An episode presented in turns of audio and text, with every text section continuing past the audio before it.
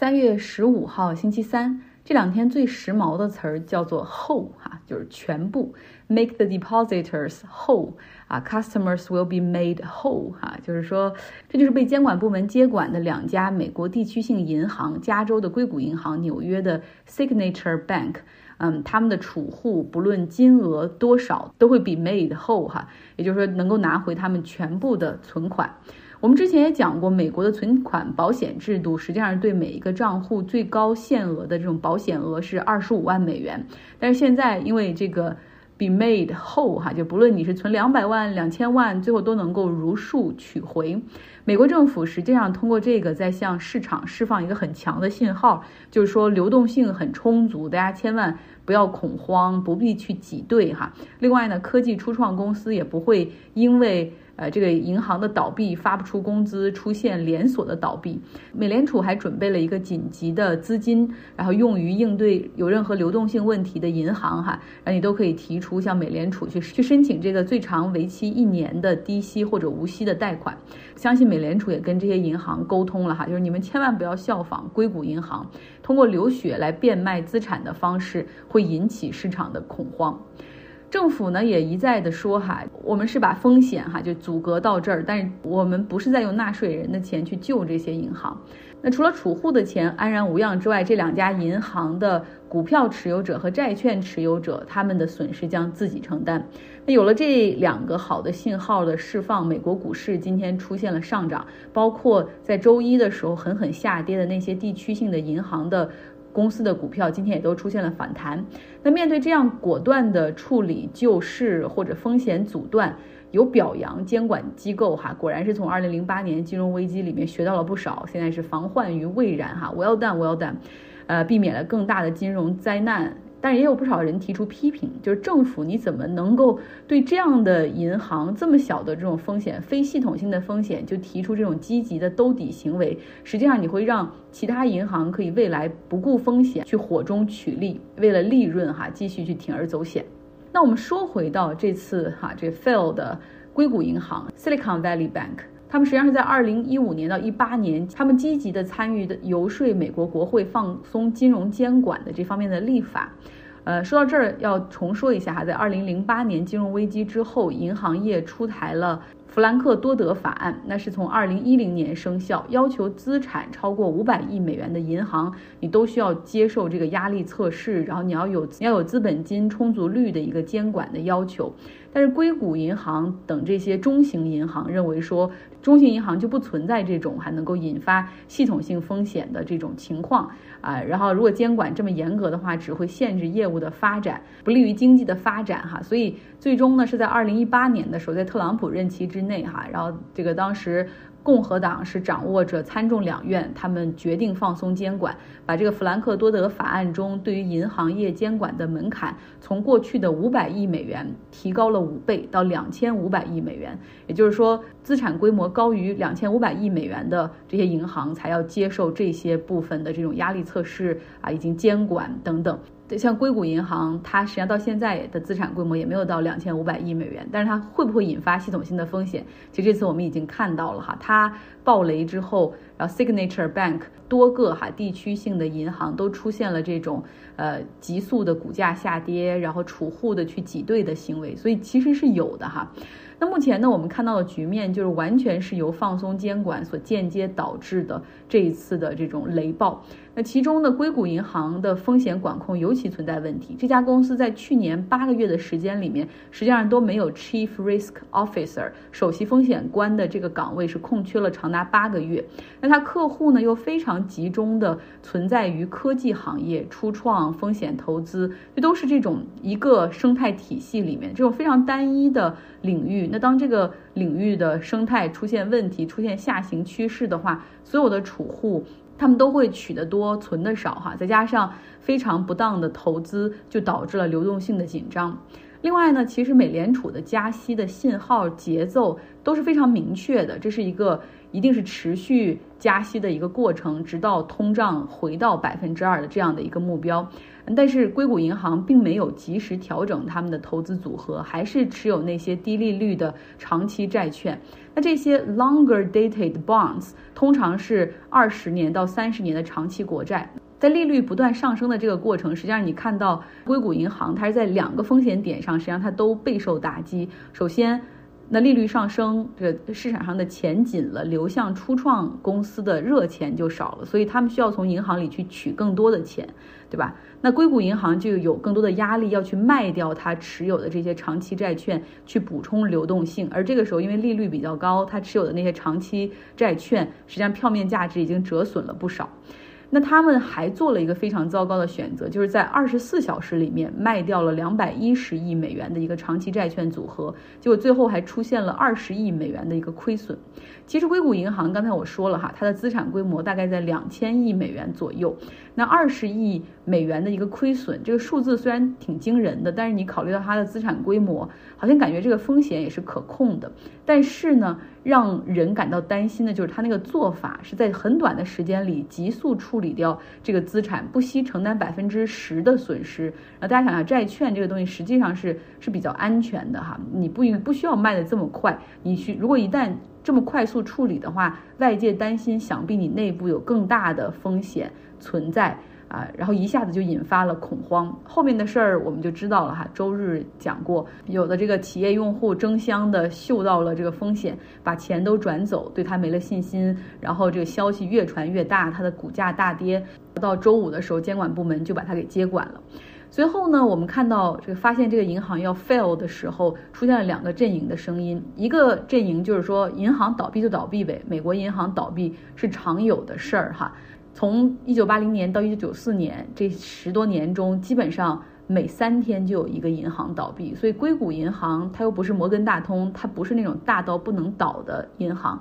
就应该让他们自己承担自己的这种责任哈，为做的事情付出代价。然后另外呢，往这样的银行里存钱的这些用户，你也要学习教训。如果你把钱放到这样的银行里面，风险自担，这就是资本主义的本质，对吧？你自己的选择，你自己来承担风险。那么 FDIC 它也有这种存款保险制度，二十五万美元以下的存款可以被拿回。对吧？所以说，普通的工薪阶层没有问题的哈。那另外一个阵营呢，就是呼吁政府一定要积极的干预，赶紧抢救。像啊，亿万富翁 Pershing Square Capital 的老板。Bill Ackman，据说他的资本实际上是投给了一些 VC，而这些 VC 的钱就存在这个硅谷银行里面。然后他就在 Twitter 上面又是大 V，然后不停的发发的一些很恐怖的，什么政府只有四十八小时的黄金救援时间呢？如果现在不救，未来就完了。然后呢，还有像跟他一样的哈，这个小牛的老板，著名的投资人马克库班，好像他也有一些关联的企业。在这个硅谷银行里面有有存钱，所以他也是呼吁说啊，赶紧救助，否则伤害的就不是银行业，还有科技行业，还有他们的员工，这个风险会越来越多哈，把越来越多的人拉下水。然后另外还有很多维 C 的投资人，我说了，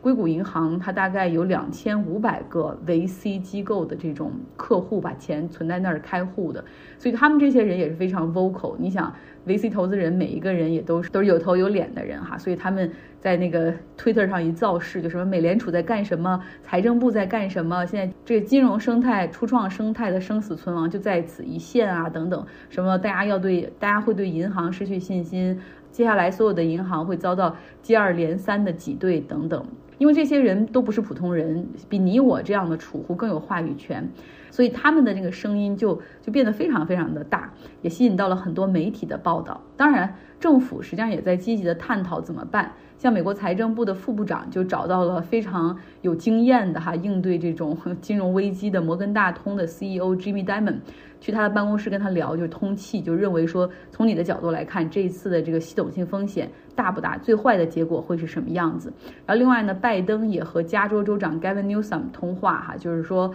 Newsom 也表达了，就是希望政府必须尽快干预，哈，要救这个银行。那最后呢，我们看到这个美国政府在周末的时候快速响应，周日的时候就说 make it whole 哈，就是存款账户全包。然后另外还美联储还推出这个紧急贷款池，为银行业补充流动性。但与此同时呢，美国政府和拜登也都一再强调说，这不是用纳税人的钱去救助，那不是纳税人的钱，是谁的钱呢？美国存款保险哈 FDIC 这个机构，它其实有一笔钱叫 Deposit Insurance Fund，是从这个 fund 里面出钱。那这个 fund 的钱又是哪儿来的呢？是所有的参与美国存款保险制度的金融机构，每个季度都往这里来缴纳他们的 fee 哈。大家可以把这些金融机构想象成一个在。一个小区里居住的居民，然后这些居民每个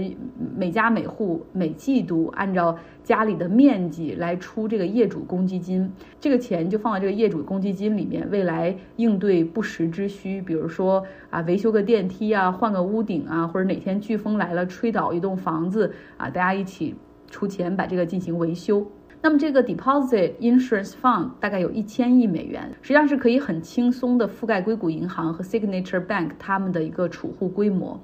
同时，监管部门还在为这个硅谷银行还有 Signature Bank 他们寻找买家，或者在准备相应的资产拍卖，也就是他们的比如说房贷、车贷这些资质比较好的、很容易卖出去的资产，在为他们去找这种接盘的机构哈，来快速的回笼一些资金。那据媒体报道说，哈，这个硅谷银行的几个高管，其实在事发之前，也就是上个月的时候，还大量的抛售他们所持有的股票。所以他们到底是否涉嫌清楚自己公司的风险，而为这个知道暴跌即将来临提前跑路？美国证券交易委员会也会展开调查。那么更重要的是，其实很多人在呼吁，哈，就是要求。呃，拜登政府包括现在美国国会应该重新把这个特朗普时期放宽的金融监管政策重新升级，哈，把这个补丁再打上，防止类似的事情再发生。我们有的时候说 deregulation 就是放松监管、去监管啊，会让这个发展很快呀，然后经济也会好，但实际上是隐患很大的。包括俄亥俄州的那个脱轨事件，其实这个都跟 deregulation 哈有关系。好了。今天的节目就是这样，希望你有一个愉快的周周三，三月十四号星期二，我们在周日的时候进行了夏令时的调整。哎，这一小时的时差，这一小时虽然不多哈，但是真的需要调整和适应。又因为欧洲那边夏令时要到三月二十六号才调整，所以之前预约的很多的会议时间就全都乱了。话说，美国有两个州不执行夏令时，一个是夏威夷，大概是因为那个地方真的离美国大陆太远了；第二个是亚利桑那州。我有一个朋友，他是 L.A. Dodgers 的棒球队的工作人员，他们的球队目前在亚利桑那州进行集训，所以他们远程会议的时间也是需要注意哈，因为那个州时间并没有变，所以原来可能差两个小时变成一个小时等等，我都懒得去关注了。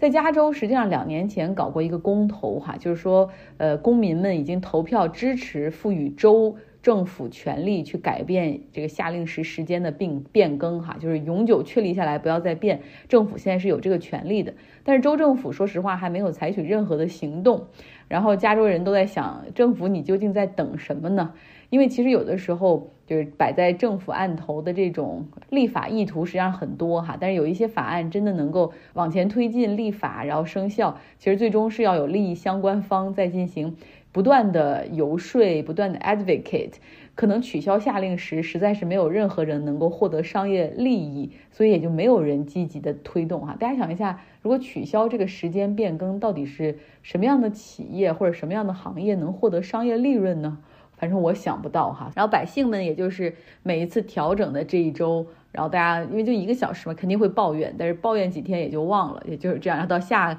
到下次再抱怨，好像我们这个下令时要从三月份一直实行到十一月份。今天不给大家更新新闻了哈，想给大家说说我们读书俱乐部。我们的读书俱乐部本周会开始一本新书的阅读，是非常著名的那本《枪炮、病菌和钢铁》哈。从大历史的角度去看看人类社会的发展和进程。想要一起阅读的朋友，可以来到微信公号张奥同学的下面留下你的联系方式。那上一本书我们看的是非常著名的，在网络上引起很多争议的上野千鹤子老师的《父权制和资本主义》。哎呀，我觉得看完这个书最大的感触就是。其实什么时候我们大家才能够意识到，对于女性的差别对待，并不只是因为两性之间的自然差异，更多的是一种制度性确立的剥削。就这个制度是被人设计出来的哈，女性在这个制度下就是被压制的。像女性劳动哈，也正常的在职场上工作，还要从事再生产，也就是生孩子、养育孩子，然后另外还要进行家务劳动。女性实际上是面临着三重压力，而文化和观念中又把女性等。同于慈爱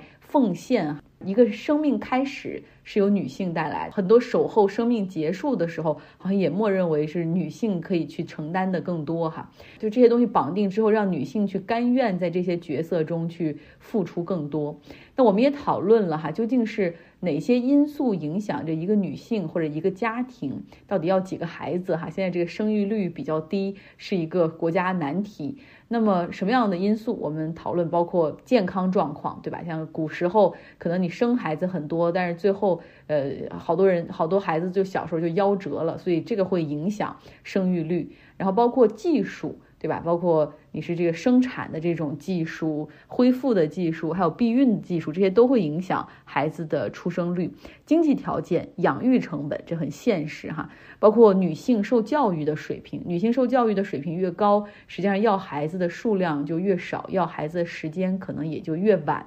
另外，可能还包括宗教，哈有些宗教就是鼓励多生，像摩门教，还有极端正统派的犹太。教他们的人都是很早就结婚，很早生小孩，生好多小孩。另外一个重要的因素，实际上就是政府政策。嗯，好久没给大家放过我们读书俱乐部的内容了，今天来听一段讨论。大家都谈到了这个政府的政策，包括像什么越王勾践的那个时候就提出了生育的年龄哈，然后包括现在也是这个国家对于女性的这种生几个孩子，对于女性的子宫表达出了强烈的兴趣哈。除了中国的计划生育生育之外，我们看到像在美国，允不允许女性堕胎，居然是一个。呃，能打到最高法院，然后最后这个权利居然会交给各州来决定，而不是女性本身来决定。就是为什么近代的国家会对女性的子宫表达出来强烈的兴趣呢？难道这不应该是家里的事儿吗？就为什么政府一直对生育这件事儿特别在意？嗯，政府其实就像一个。你可以理解为，就是说，他也想要 everything under control，那就是说，他要预测自己二十年之后的国力。那可能很重要的一个点就是，就是现在的这个生育率是怎么样？也就是说，二十年之后，就是所谓的生产力也好，所谓的这个，嗯，可以有效能够，比如说参与去战争啊，或者各方面的，可能都跟现在小孩出生的这个是很有关系的。所以就是说，我觉得控制女性的子宫最根本的就是他们想要控制这个人口的未来走向，然后希望就。说这这个以此来影响，就是说对自己的国力有一个预判吧。国家把人口视为它的一个核心竞争力哈，所以它要管。如果我们说女权主义呃希望打破这种父权制的话，那么首先要把自己的身体自己说了算，其实这是最根本的哈。我觉得很多地方的国家好像已经不太管这个女性的这种生育了。呃，但是有一些国家手伸的会会反反倒觉得更长哈，像美国的这种。就是这个的话，可能会提到的是，呃，伊恩·莫里斯有一个叫做社会发展指数，他讲到的就是呃摄摄取能量，呃，包括社会组织的能力，包括信息技术的能力，还有战争动员的能力。呃，当一个国家呃就需要有这样的能力的时候。那么他就不得不提到的两样东西，一样就是技术，另外一样就是人口。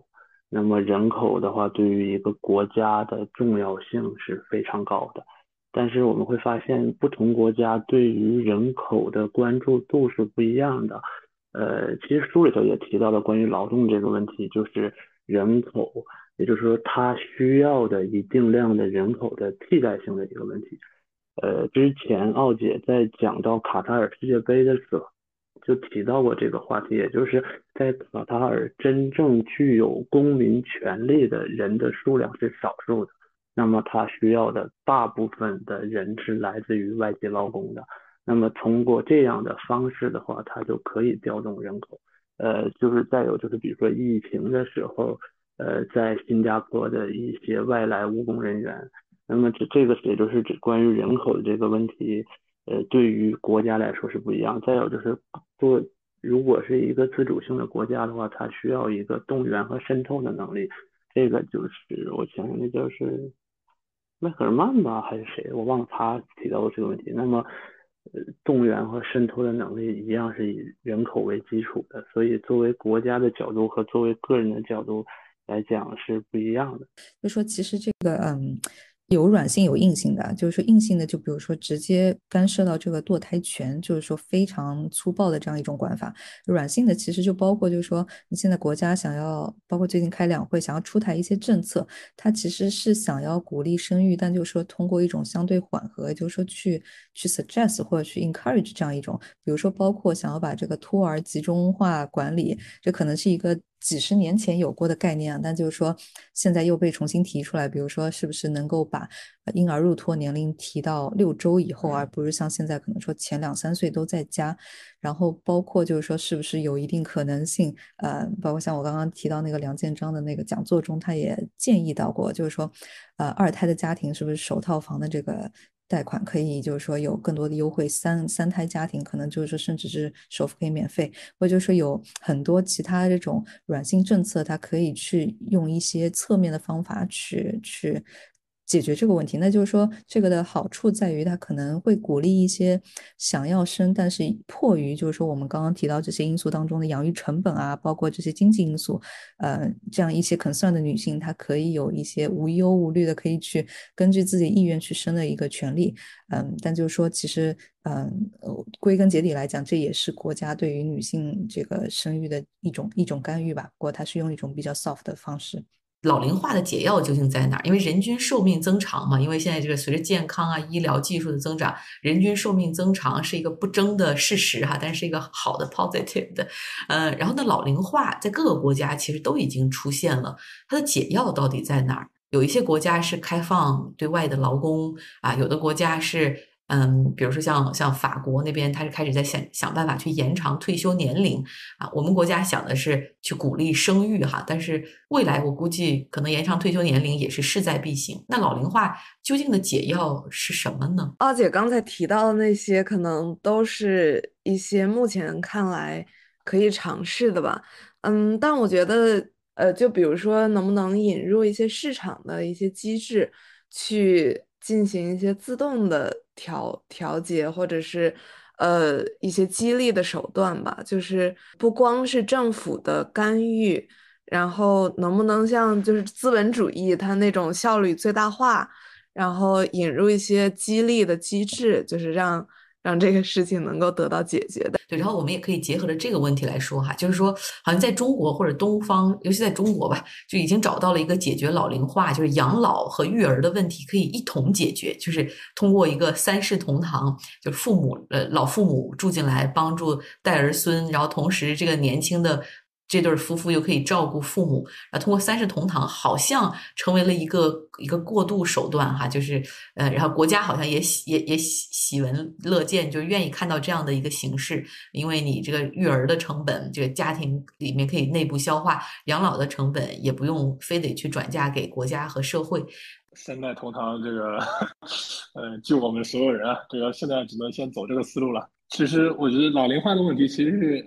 包括还是跟我昨天看那本书那个专门查这个历史的严格有关。其实数据表明，人类的寿命的上限，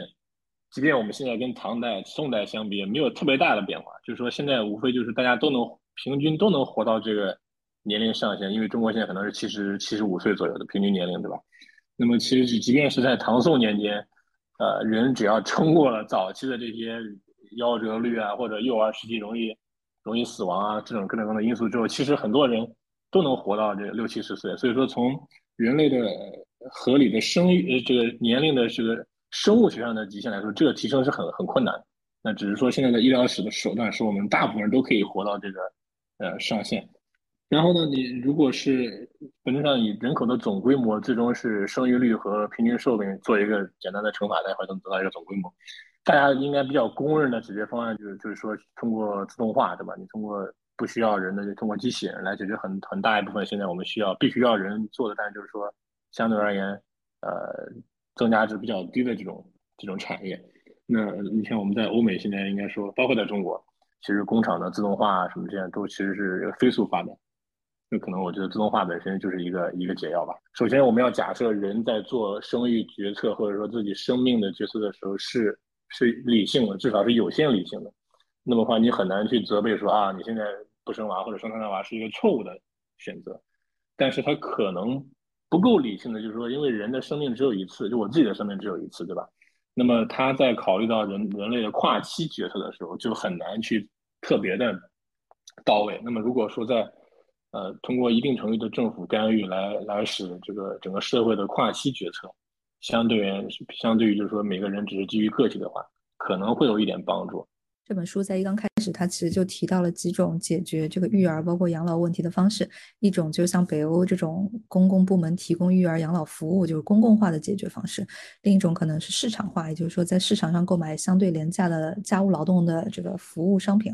然后，嗯，包括这个中国改革开放之后，可能出现了一批这个失业的人群，但就是说，她这样子不在工厂里上班，可能有一些女性，她可能就通过帮别人带小孩啊，或者什么，包括近期出现了很有意思的现象，就是这个失业在中国也，呃，就是说大厂失业，有一些闺蜜可能就邀请这个另外的闺蜜来帮自己当育儿嫂，然后给她支付一定的钱，就，嗯，只要两个人都能接受的话，那本质上就是说一个本来没有办法工资化的事情，反而就变成了。一个可以就是说引入 GDP 的一个一个一个要素，然后还有一种就是说书中提到亚洲型解决方式，就像我们刚刚讲到的三代同堂。那三代同堂本质上，我觉得在它是没有办法解决老龄化问题，就是说老人真的到了没有办法有行动能力的时候，其实是还是需要去解决老人本身的问题。三代同堂可能更多能解决这个老人帮助解决这个育儿，能够呃把这个女性的劳动力 free up 出来，能够让她回到自然的这个嗯。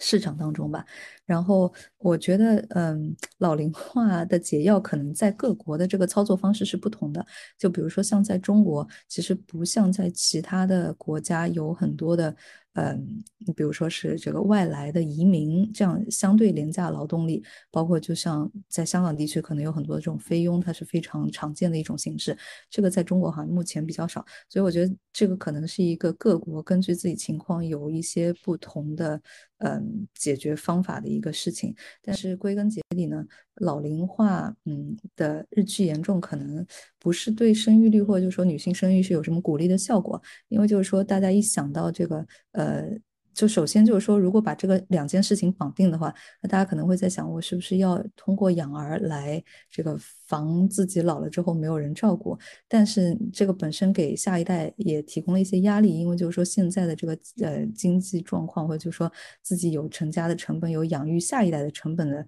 基础之上，还要有养育老一代成本的话，那大家可能对于这个嗯整体的生育啊各方面都都缺少更多信心吧。我觉得就是说，嗯。可能综合在一起还是一个挺复杂的问题。就不同国家选择不同的路径哈。中国现在就通过鼓励生育，我觉得他可能迟早要提这个最低最就是这个退休年龄要把退休年龄提高，因为现在女性是五十五，男性是六十，好像。你看，大家还都有很多精力去跳广场舞啊什么的，所以应该还是有精力再多干几年。但这确确实对于政府来说是一个政策风险哈。所以到底怎么样去弄，还要看政府怎么样去平衡哪个哪个矛盾优先，或者是哪一个是他优先考虑的要素。差不多都是这几样，比如说科技技术啊，然后就社会的照顾啊，什么样的老人需要照顾？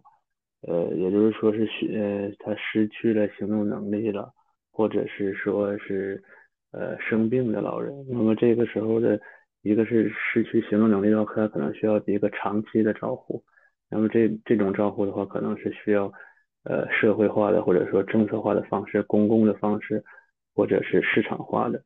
呃，但是另一方面讲，就是呃养老，就是这这个老龄化的问题本身就是在呃就是那个象征。理论的那个人来看的话，他有一个标签的一个问题，就是老龄化本身是一种被污名化的这么一个呃过程。就刚才说的，就是需要照顾的老人，第一个可能是没有养老金的老，呃，第二个可能是失去行动能力的老人，或者是说是因为长期卧病在床的，就是生病的老人。而其他的老人的话，在现实生活中的话，有一部分老人他可以返岗再就业。而大部分的中国的现实情况下，就是一些呃，我们会看到的就是老人承担了育儿的工作，承担了情感的工作，而且还还有很多就是我们说的叫什叫做什么掏空六个钱包付首付的工作，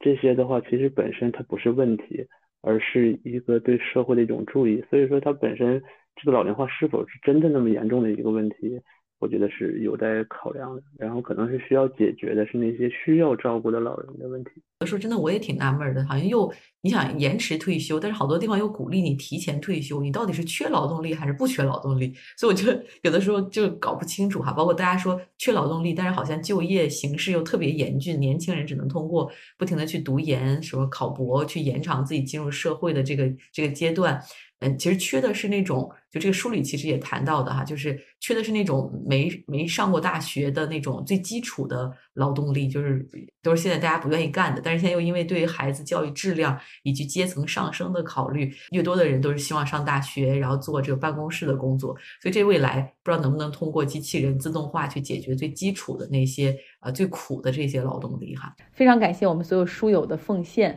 还是那一句话，如果有有希望参加我们读书俱乐部，跟我们一起阅读讨论问题的朋友，可以来到微信公号张奥同学，留下你的联系方式。希望你有一个愉快的周二。